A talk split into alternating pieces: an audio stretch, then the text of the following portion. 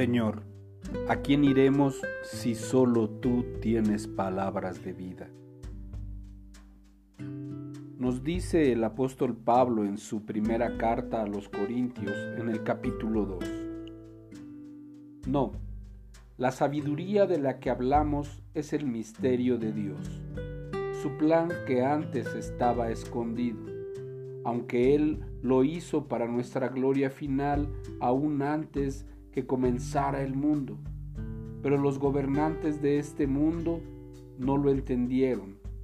Si lo hubieran hecho, no habrían crucificado a nuestro glorioso Señor.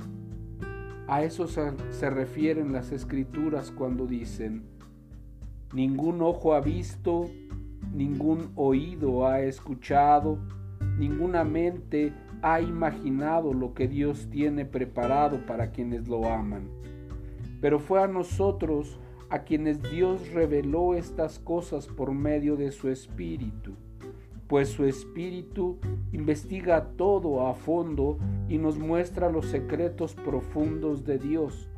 Nadie puede conocer los pensamientos de una persona excepto el propio espíritu de esa persona, y nadie puede conocer los pensamientos de Dios excepto el propio Espíritu de Dios. Y nosotros hemos recibido el Espíritu de Dios, no el Espíritu del mundo, de manera que ahora podemos conocer las cosas maravillosas que Dios nos ha regalado.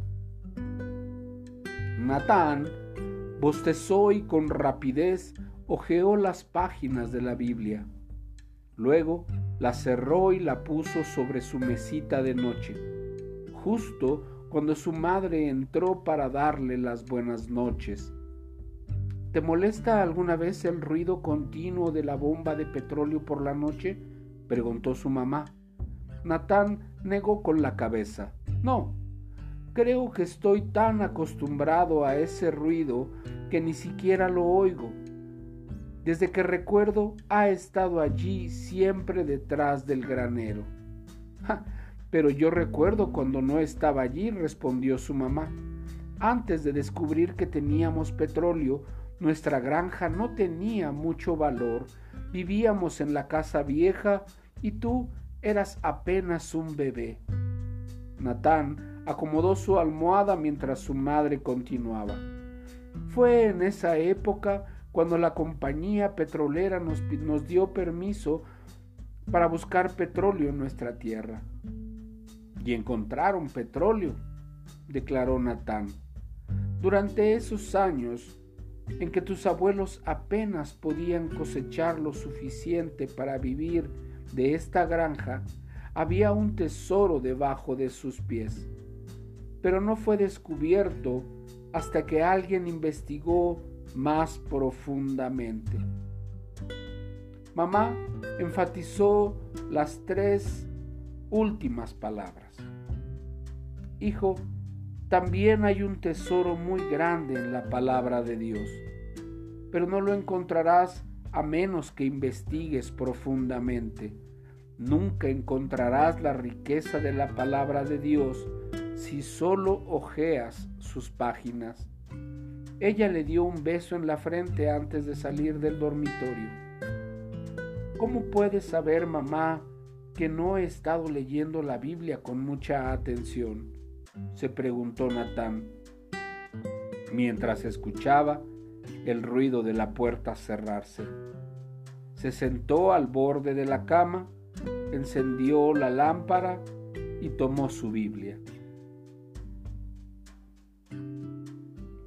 Nuestra pobreza espiritual muchas veces está basada en nuestra investigación profunda de las escrituras. Muchas veces solo ojeamos la palabra de Dios y nunca realmente meditamos en aquello que nos está diciendo la palabra. Volvámonos a las escrituras y meditemos en ella. Si aún somos pequeños o jóvenes, no importa, pongamos atención y escuchemos mientras alguien más nos habla de la palabra. Pensemos en aquello que nos dice. Meditemos con profundidad. Recibiremos sorpresas cuando hallemos tesoros escondidos. Recuerda, Dios es bueno.